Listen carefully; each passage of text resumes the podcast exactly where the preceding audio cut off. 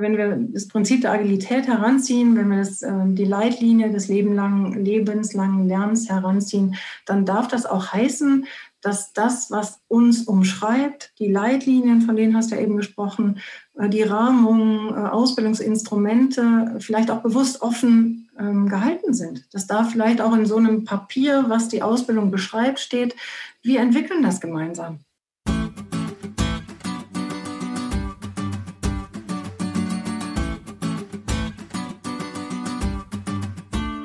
Willkommen bei der Marktplatzplauderei, dem Podcast von Lehrermarktplatz. Hier sprechen wir mit spannenden Lehrerinnen und Lehrern, mit Meinungsmachern aus der Bildungsbranche über ihre Herzensthemen. Unsere Gäste verraten ihre besonderen Tipps, Tools und Best Practices. Und das Beste daran, ihr könnt jede Menge für euch mitnehmen. Ich bin Judith und freue mich sehr, Host dieses Podcasts zu sein.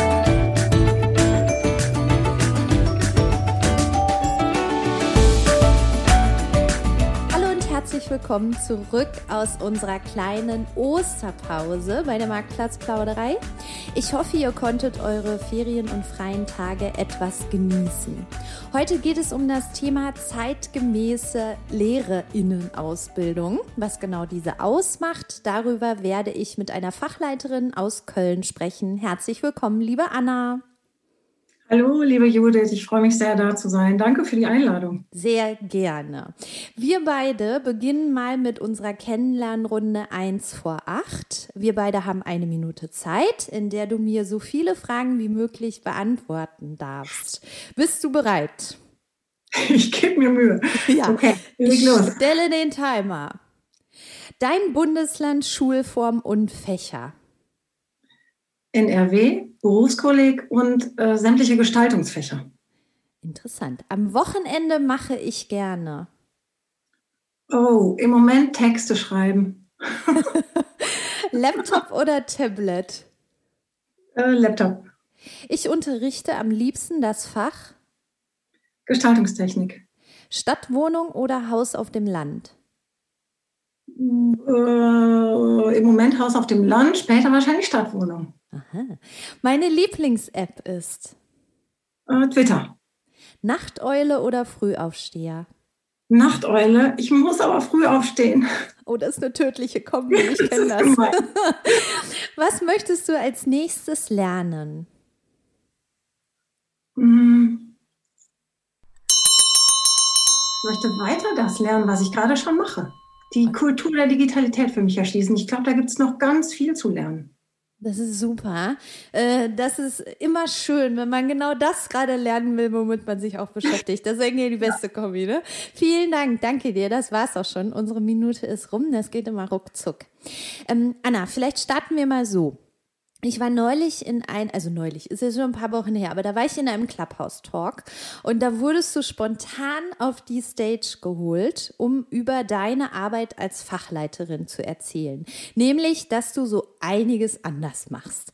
Und da fielen diese Schlagwörter, zeitgemäße Bildung, agiles Arbeiten. Das hat mich total neugierig gemacht und deshalb sind wir auch heute hier. Ähm, wie würdest du im Moment die Qualität der Lehrerinnenausbildung in Deutschland im Hinblick auf eine zeitgemäße Bildung bewerten? Ich glaube offen gestanden, dass es da äh, Dis Diskrepanzen zwischen der Innenschau und der Außenschau gibt, wenn ich ehrlich bin. Die Angst vor dem, äh, der Ausbildung im Studienseminar, die Angst vor dem Referendariat, das merke ich sogar bei Twitter, obwohl ich glaube, dass da viele Lehrer und Lehrerinnen unterwegs sind, die ähm, eine Weitschau haben, die auf die Dinge anders schauen. Ne? Aber selbst da höre ich ganz oft, das war eine furchtbare Zeit.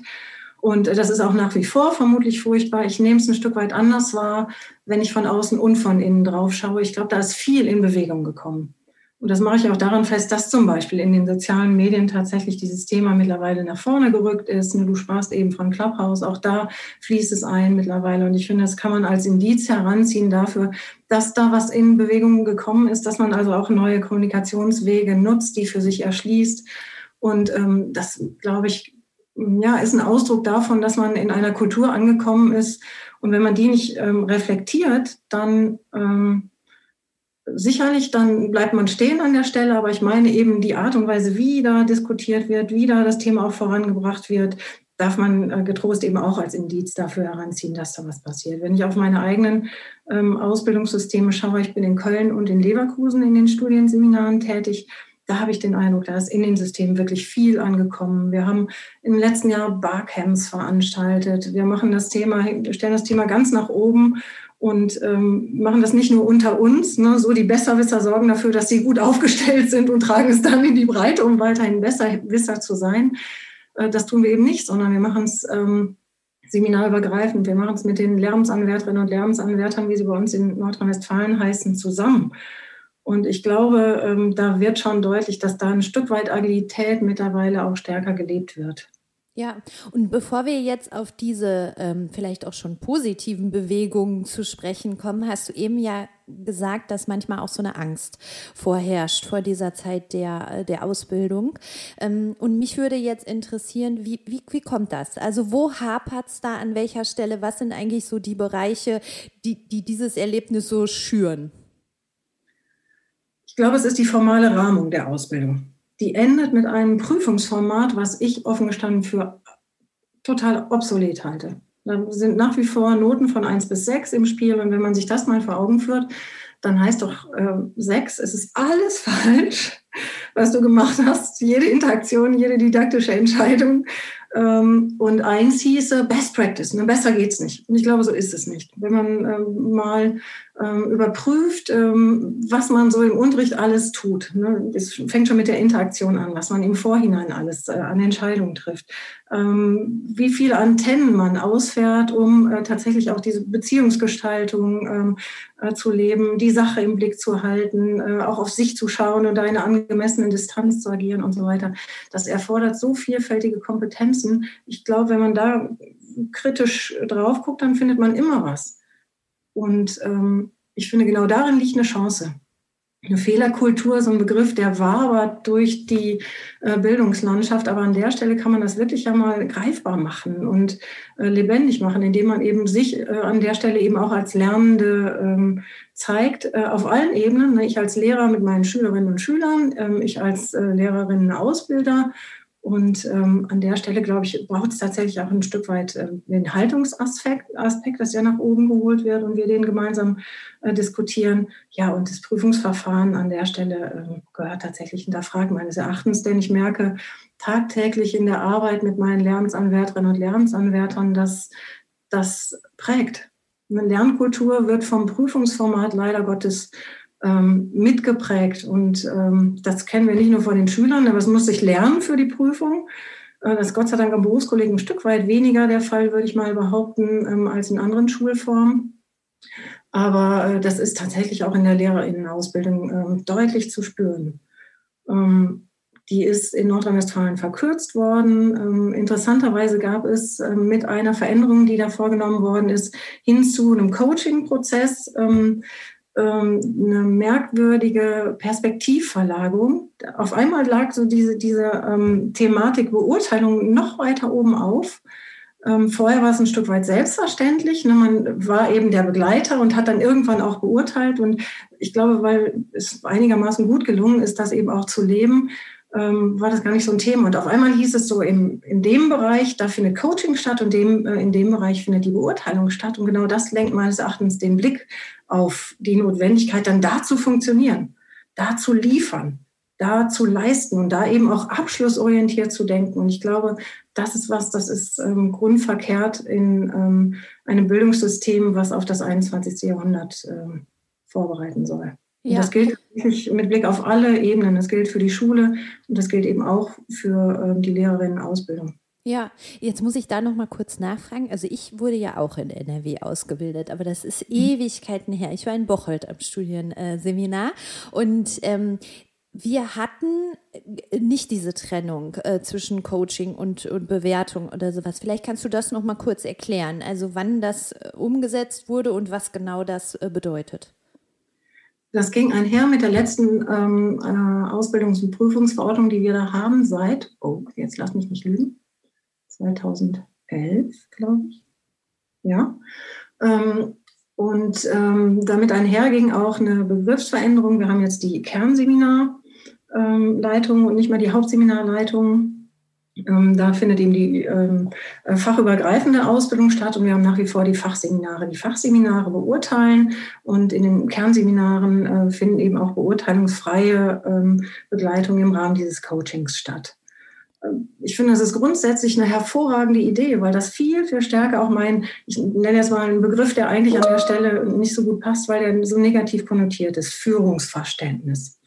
Aber wenn man das eben mal anders konnotiert, im Sinne eines Servant Leaderships beispielsweise, ne, dann kann ich mir vorstellen, dass das tatsächlich ähm, viel, viel stärker ähm, integriert werden könnte, sollte meines Erachtens in die Ausbildung, ähm, wenn es eben nicht diese Diskrepanz, dieses Schwarz-Weiß-Malen gäbe, weil am Ende dann doch diese Prüfung droht, ne, die eigentlich überhaupt nicht das abbildet an diesem einen Tag, an dem dann, ich habe eben gesagt, geliefert werden muss wenn man auf das schaut, was Lehrerinnen und Lehrer eigentlich ähm, ja an Kompetenzen äh, im Laufe ihres Lehrerlebens entwickeln. Und ich finde, auch das ist ein wesentlicher Aspekt. Ne? Wenn wir möchten, dass unsere Schülerinnen und Schüler, dass wir als Lernende, denn ich verstehe mich ausdrücklich sowohl als Lehrerin, Ausbilderin, als auch als Lehrerin, als Lernende.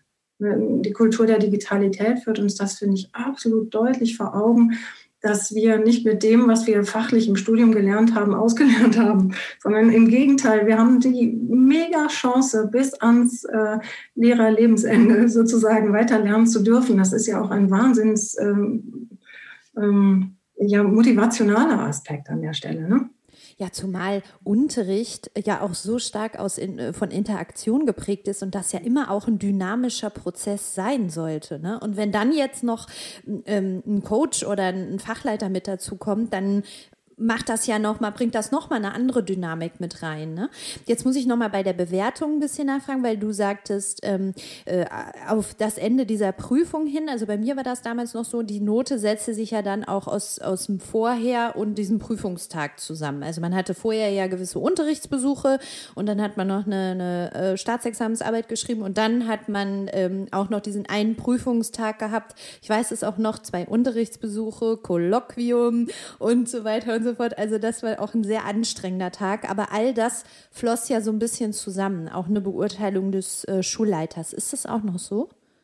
Das ist auch noch so, genau. Die Schule beurteilt am Ende, das äh, Studienseminar beurteilt am Ende. Und äh, dann kommt natürlich das Prüfungsgeschäft da in ähm, stärkerer Gewichtung hinzu.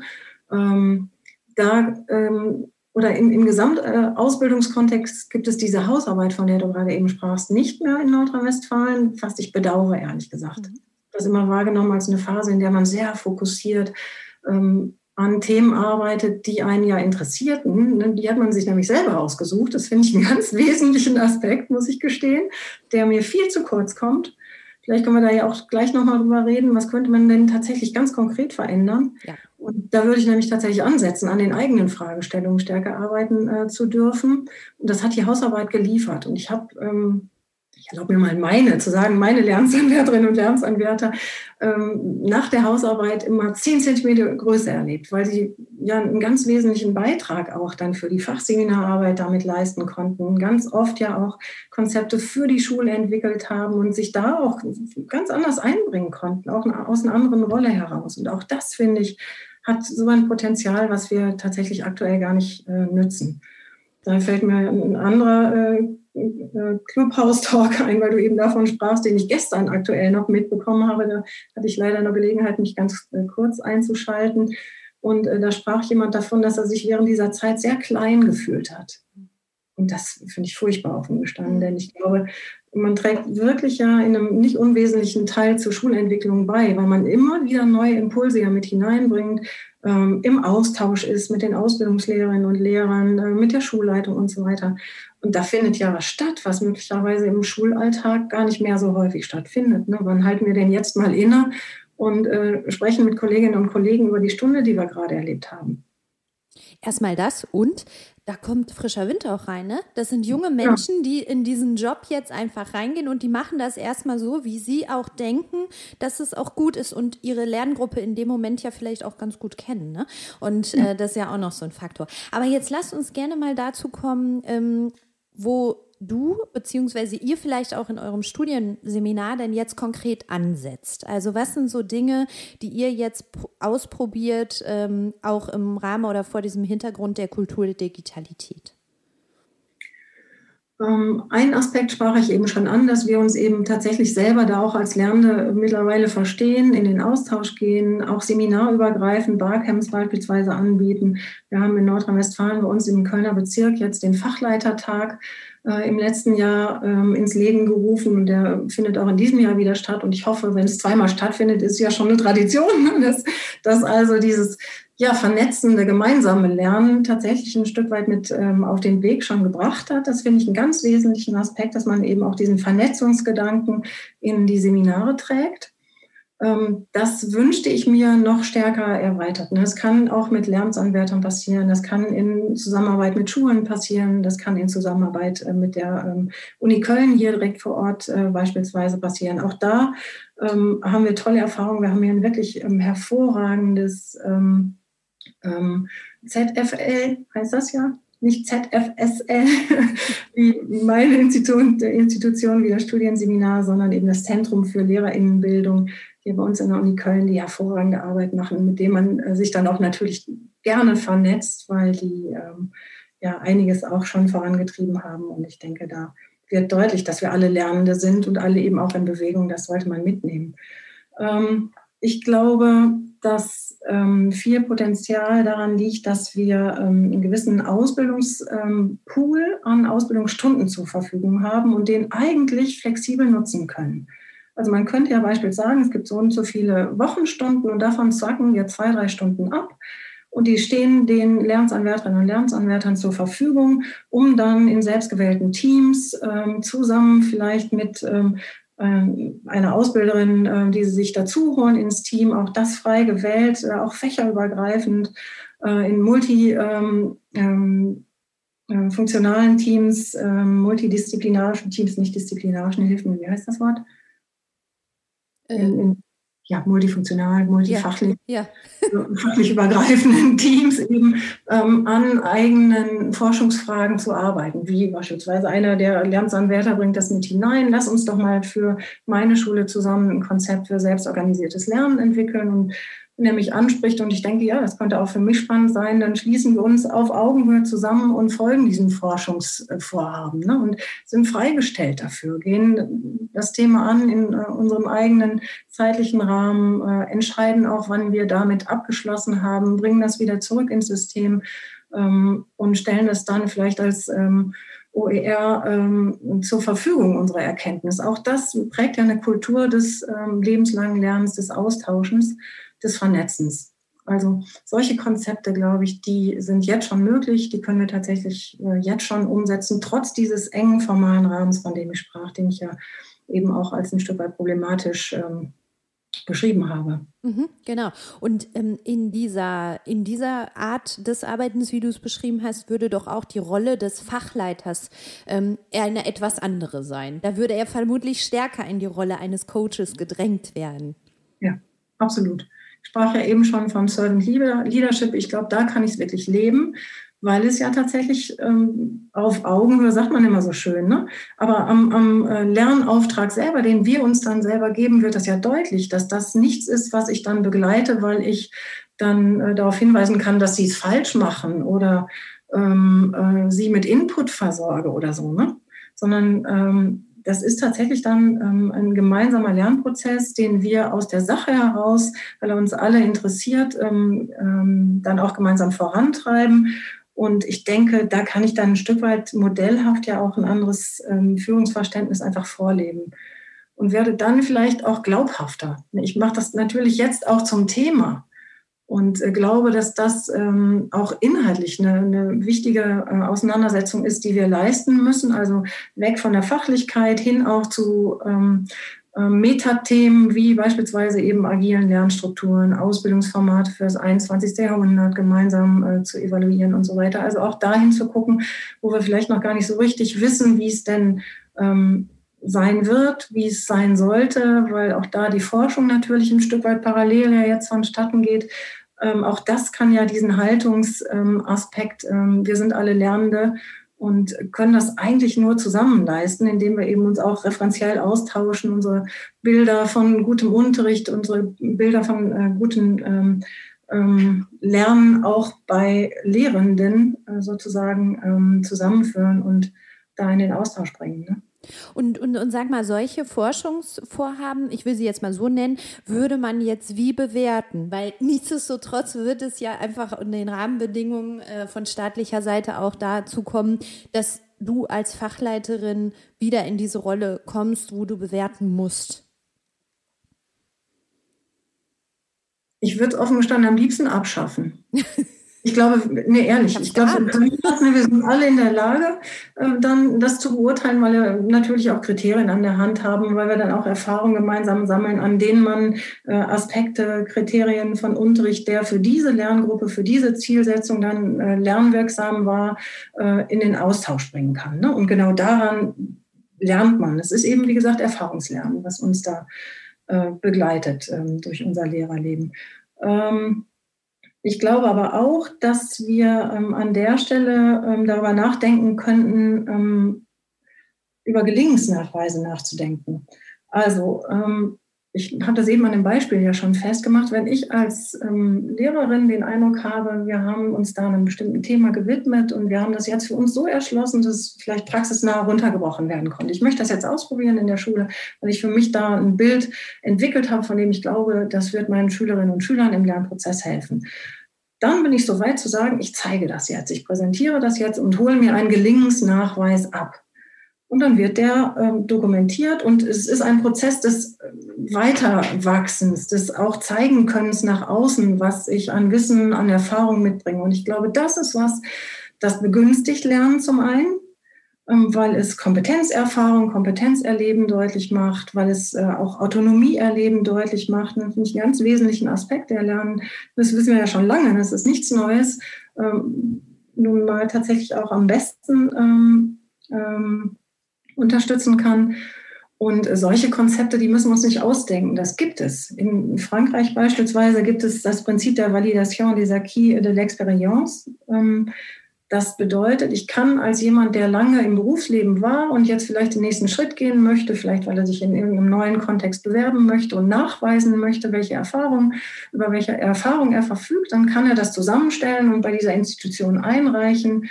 Da liegen Kriterien vor und dann wird das eben geprüft und dann am Ende tatsächlich äh, äh, bereitgestellt. Diese ähm, ja, Bestätigung des äh, gelingenden Kompetenzzuwachses.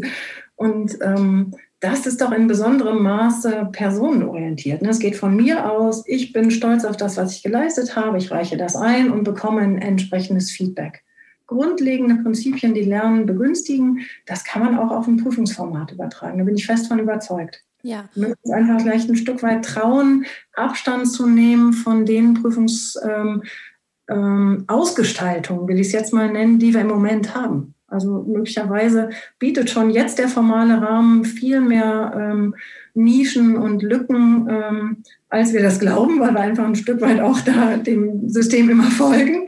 Aber ähm, ja, auch darüber hinaus kann ich mir tatsächlich einiges vorstellen. Ja, was ich in meinem eigenen Referendariat auch so wertvoll fand, war der, das Feedback von meinen Mitreferendarinnen.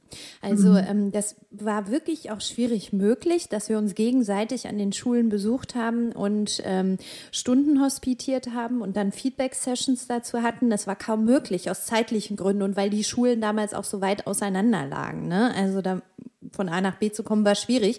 Aber das habe ich immer als total toll empfunden. Wir hatten immer einen Seminartag, den Montag, und da hatten wir eine Fahrgemeinschaft. Und ich glaube, diese Fahrgemeinschaft hat mich durch mein Referendariat gebracht. Also, weil exakt das hat da stattgefunden. Übrigens aber auch später meine Fahrgemeinschaft mit den Kolleginnen an meiner Schule. Also immer diese, diese halbe Stunde nochmal oder dreiviertel Stunde, wo man sich wirklich austauschen konnte, ähm, wo man alle Fragen stellen konnte, die man so hatte und wo man dann auch sagen konnte, kannst du vielleicht mal mit, mitkommen in meinen Unterricht, in meine Stunde. Und ähm, deswegen würde ich auch irgendwie denken, dass gerade im Bereich der Bewertung ja auch dieses Feedback von ich sage jetzt mal, Kolleginnen auf Augenhöhe, also die die gleiche Position haben wie ich. Es muss ja nicht immer der Fachleiter dann auch sein, oder die Fachleiterin. Ja, super, genau. Ich glaube, es geht genau mit diesem Bild einher, von, von dem ich eben sprach. Wir gehen gemeinsam raus, entwickeln das gemeinsam, nutzen auch diese soziale Eingebundenheit und lernen gemeinsam. Und wenn wir dann zurückkommen, dann gibt es ja da dann wieder in diesem ähm, äh, Coworking Space Studienseminar, nehme ich es jetzt mal, äh, ganz viele andere Teams die Erfahrung gemacht haben. Wenn wir da in den Austausch gehen, dann haben wir ja eine tolle Möglichkeit, Peer Reviews, Peer Feedback an der Stelle einzuholen. Und das, wir haben eben schon über Führungsrolle gesprochen. Ne? Das sehe ich dann nicht als diejenige, die einen Daumen hoch oder Daumen runter macht und sagt, ja, das habt ihr gut gemacht oder nicht, sondern da können wir ganz konkret auf den Kompetenzzuwachs schauen und ähm, Feedback auch im Sinne der positiven Verstärkung geben. Ne? Ja, auf jeden Fall. Und sag mal, habt ihr denn das, was du jetzt beschrieben hast, und ich habe das auch auf deinem Blog ein bisschen vorher nachgelesen, da gibt es einen tollen Artikel, da geht es um dieses agile Peer Learning, was du eben auch ein bisschen beschrieben hast. Ähm, äh, habt ihr das denn in eurem Studienseminar auch in so einer Art Leitbild äh, verankert oder gibt es da jetzt in dem Sinne nichts richtig Offizielles? Ähm, ich glaube, dass wir das leben, aber offiziell ist es noch nicht. Wir haben aber tollerweise in Nordrhein-Westfalen ähm, ein neues Kerncurriculum, was ins Haus steht. Das, ähm, ich bin da wirklich super, super glücklich, weil ich glaube, dass da ganz viele Möglichkeiten ähm, damit einhergehen, dass eben agilen Ansätzen auch folgt. Das ist bewusst offen angelegt, das folgt bewusst auch so einem ähm, personalisierten Zugriff, dem ja auch berufsbiografischen Weg da ein Stück weit zu folgen. Das sendet ja auch das Signal in Richtung lebenslanges Lernen. Und es folgt ausdrücklich ähm, auch ähm, ja, der Rahmung ähm, einer Kultur der Digitalisierung Digitalität, in der eben immer wieder auch reflexive Momente äh, das unterstützen. Und da würde ich ansetzen, wenn wir das jetzt weiterentwickeln und dann eben auch in ähm, trockene Tücher ähm, bringen, äh, so dass es dann auch offiziell ist, dann können wir das genau da ähm, fundieren. Und ich gehe ganz schwer davon aus, dass es dann ähm, solche Instrumente da eben auch fest äh, verankert gibt, ne? dass auch die Lernsanwärterinnen und Lernsanwärter ähm, an der Stelle ähm, wissen, dass schon diese Instrumente, die ja doch auch nach außen strahlen, ne, wenn dann Setzungen vorgenommen äh, worden sind, ähm, dass ähm, die ein Stück weit glaubhafter sozusagen ähm, auch annehmen und das äh, mitgestalten. Aber ähm, ich glaube, wir müssen es tatsächlich mit den Lernsanwärterinnen und Lernsanwärtern jetzt gemeinsam entwickeln. Auch die Chance steht jetzt ins Haus. Ne? Das ist das Versprechen, dass das offen zu gestalten ist, ähm, steht im Raum. Wir müssen es jetzt angehen. Und äh, wenn wir das ähm, aus vielen verschiedenen Perspektiven beleuchten, dann kommen wir auch zu Instrumenten, von denen wir dann hinterher sagen können, das können wir jetzt so in Papierform bringen. Aber offen gestanden, das ist mir gar nicht so wichtig. Das muss für mich nicht auf dem Papier stehen. Denn ich glaube, wir haben diesen formalen Rahmen tatsächlich auch ähm, zu verdanken, dass wir ähm, das manches Mal als Leitplanken empfinden. Wenn wir das Prinzip der Agilität heranziehen, wenn wir das, ähm, die Leitlinie des lebenslangen, lebenslangen Lernens heranziehen, dann darf das auch heißen, dass das, was uns umschreibt, die Leitlinien, von denen hast du ja eben gesprochen, äh, die Rahmung, äh, Ausbildungsinstrumente vielleicht auch bewusst offen ähm, gehalten sind. Dass da vielleicht auch in so einem Papier, was die Ausbildung beschreibt, steht, wir entwickeln das gemeinsam. Und wir entwickeln das auch gemeinsam fort es gibt da nicht so diesen Status quo, der sagt, so, das ist jetzt best of. Na, dann wären wir eigentlich ja wieder bei dem, was ich eben zu 1 und 6 sagte. Ne? Dann gibt es Best Practice der Lehrerausbildung und ähm, möglicherweise ist es an der Stelle dann doch wieder ein Stück weit kontraproduktiv. Wahrscheinlich schon. Wie bist du denn eigentlich selbst zu diesem Thema agil lernen gekommen? Also ich habe eben schon erwähnt, du schreibst ja auch auf einem eigenen Blog ein bisschen darüber, bist selber auch Scrum Masterin. Also wann war so dieser Punkt, wo du dich so für dieses Thema interessiert hast? Ähm, da muss ich einen Moment zurückdenken. Das ist schon ein langes Thema, aber das ist gewachsen im Laufe der Zeit. Ähm, wenn ich es recht entsinne, war das eine längere Autofahrt. Und ähm, ich habe Radio gehört. Und da gab es eine, eine, Sendung zum Thema Agilität, die hat mich sofort angefixt, weil es da um Werte ging. Mhm. Und ähm, Werte im Kontext ähm, von äh, Unternehmensstrukturen, die als ähm, obsolet dargestellt worden waren und ähm, das hat mich total angetriggert, weil ich sofort auch Rückbezüge herstellen konnte zu dem, was mir so wichtig ist, die Kommunikation miteinander, das gemeinsame Lernen miteinander. Und das fand ich da alles wieder. Ne? Den Teamgedanken, der tief verankert ist, ähm, auch ein Stück weit diese Selbstverantwortung für sich, für das eigene Lernen und für das Team. ähm, eben dann auch dieser andere Führungsgedanke, weil auch da bin ich schon lange ähm, fest überzeugt, dass es uns weiterbringt, wenn wir ähm, ja auf Augenhöhe äh, voneinander lernen und eben auch alle Beteiligten eines Systems äh, sich bewusst sind, dass sie voneinander lernen können und dürfen und ähm, ja, das fand ich da alles wieder. Und ich glaube, das war so der, der erste Impuls zu sagen, Mensch, da musst du dich mal wieder, da musst du dich mal mit auseinandersetzen. Ja, und, ja, und dann kommt eins zum, eins zum anderen. Ja, und dieses, was du da immer auch so beschreibst, das finde ich, hat ja auch viel mit so Vertrauen auch ab, also Vertrauen auch in das Gegenübersetzen. Und das sind auch so ein paar Grundwerte. Ich habe vor ein paar Wochen einen Podcast mit Björn Nölte aufgenommen. Da ging es ja auch um zeitgemäße Prüfungen. Und ich weiß, dass du auch mitarbeitest bei dem Institut für zeitgemäße Prüfungskultur. Habe ich es jetzt richtig gesagt? Du hast es richtig gesagt. Super, sehr gut. Ich mache da gerne Werbung für, weil ich finde, das ist auch ein großartiges Projekt, wo ganz viele tolle Menschen zusammenkommen und einfach Ideen entwickeln äh, und zusammenstellen, ähm, wie man denn, also und auch den Horizont erweitern, was alles eigentlich möglich ist. Weil es genauso wie du sagst, oft sagt man immer, ja, aber die Rahmenbedingungen lassen das nicht zu. Nee, das ist eigentlich gar nicht so. Also äh, es ist relativ offen und man, es gibt schon genug Sachen, die man machen kann. Ne? Einfach, genau. Ja, Glaube ich auch. Ähm, danke für diesen Hinweis aufs Institut. Ähm, da bin ich sehr froh, da mitwirken zu dürfen, offen gestanden, weil ich glaube, dass das eine tolle Gelegenheit ist, für mich selber tatsächlich auch in den Austausch zu kommen zu diesem einen für mich sehr wichtigen Thema.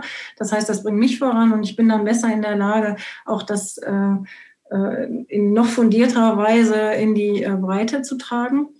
Und ich glaube, dass wir da auch insofern was ganz Tolles angestoßen haben, weil ähm, das eben auch ein Project in Process ist, was wächst und gedeiht. Insofern, als wir da ja nicht die, ich sagte eben schon, Besserwisser-Kultur weiter vorantreiben. Ne? Wir sind das Institut und wir sagen euch, wo es lang geht, sondern das ist ein, offenes Format, was einlädt dazu, ähm, in den Austausch zu kommen. Ähm, man findet auf der Seite ähm, des Instituts für zeitgemäße Prüfungskultur eben auch Beispiele von Kolleginnen und Kollegen, ähm, von Prüfungsformaten jedweder Schulform. Ähm, wir wollen das noch äh, explizit, auch ausweiten und äh, das auch ein Stück weit niederschwelliger noch machen. Das ist natürlich auch alles in äh, Entwicklung, aber ich glaube, dass da tatsächlich das größte Potenzial liegt. Ne? Nicht nur über Twitter und Insta und so weiter sich äh, über solche Sachen auszutauschen, sondern das auch ein Stück weit zu bündeln, Expertise zu bündeln, wobei Expertise eben wirklich äh, die gesamte Gemeinschaft ist, die sich dann da beteiligt und äh, eben ihre Beispiele auch in den Austausch bringt und damit auch ähm, ja mit dieser gewissen Fundiertheit und dieser Rahmung, ähm, die sich ähm, diesem Thema verschrieben hat, das Thema noch weiter voranzutreiben. Ich sagte ja eben schon, Prüfungen prägen die Lernkultur. Und ich verspreche mir davon, dass eben da auch so ein Stück weit eine, ähm, eine Bezugnahme hergestellt wird, dass auch Lernkultur sich verändert. Denn Ausgangspunkt unserer Überlegung ist natürlich, ähm, ja, Bildung so aufzustellen, dass sie den Herausforderungen der Zukunft, die wir eigentlich ja jetzt schon haben, wenn man ehrlich ist, eine Kultur der Digitalität, da leben wir schon lange drin, nur Schule lebt das noch nicht so richtig. Ähm, die eben voranzutreiben und ähm, uns da stärker auch im Sinne des Netzwerkens ähm, äh, zu nutzen. Anna, ich bin mir sicher, dass uns jetzt so ein paar FachleiterInnen und ReferendarInnen zuhören. Wenn die sich jetzt selbst so ein bisschen auf den Weg machen wollen, ähm, an dieser LehrerInnen-Ausbildung ein bisschen was zu drehen, wie fängt man an? Ähm, überall da, mitgestalten, wo es geht. Ich glaube, das ist der allererste Schritt, den man schon sofort machen kann. Ich sagte es ja eben schon, wir haben jetzt schon Möglichkeiten, diesen Stundenpool an Ausbildung beispielsweise mal daraufhin zu sichten, wo können wir was machen. Ähm, wir können bei uns selber ansetzen, also auch Haltungsaspekte vorantreiben, Beziehungsgestaltung vorantreiben. Ich bin äh, fest davon überzeugt, das machen alle Kolleginnen und Kollegen ohnehin ähm, da noch stärker in die Vernetzung zu gehen, das gemeinsam ähm, voranzutreiben, auch über die Seminare hinaus ähm, voranzutreiben, ähm, Netzwerkveranstaltungen zu nutzen, Barcamps äh, zu nutzen. Das sind alles Dinge, die äh, tagtäglich zur Verfügung stehen, vielleicht gerade aktuell ins Online-Format äh, transportiert worden sind, aber tagtäglich findet man da tatsächlich ganz viel. Und ähm, ich denke, das ist dann automatisch zweigleisig, ne? strahlt auf mich, auf meine eigene Fortentwicklung ab und es bringt eben auch das Thema in den Austausch und ähm, ja, jede kleine Erkenntnis hilft, um äh, das große Schiff weiter voranzutreiben, glaube ich.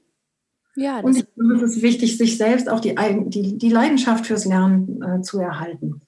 Also ich merke, ähm, dass mir gibt das total viel. Ich bin seit Jahren bei Twitter und ähm, behaupte steif und fest, dass das beste ähm, Fortbildungsformat, was ich jemals in meinem Leben als Lernende so erfahren habe. Und das macht mich so zufrieden, wenn man da immer wieder auch hinschaut und die, dieses bewusste Lernen vorantreiben, auch auf sich selber nochmal